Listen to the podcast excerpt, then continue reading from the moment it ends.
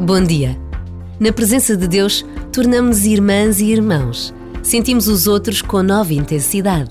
Em vez de ameaças e de inimigos, encontramos companheiros de viagem. Tal é o sonho de Deus. Palavras do Papa Francisco para esta Quaresma. No tempo que estamos a viver, precisamos de pensar no papel que temos, naquilo que está ao nosso alcance poder fazer pela paz à nossa volta. A guerra acontece lá longe, mas muitas vezes também ao nosso lado. Pequenas lutas, pequenas ameaças que destroem relações. E Deus confia em nós.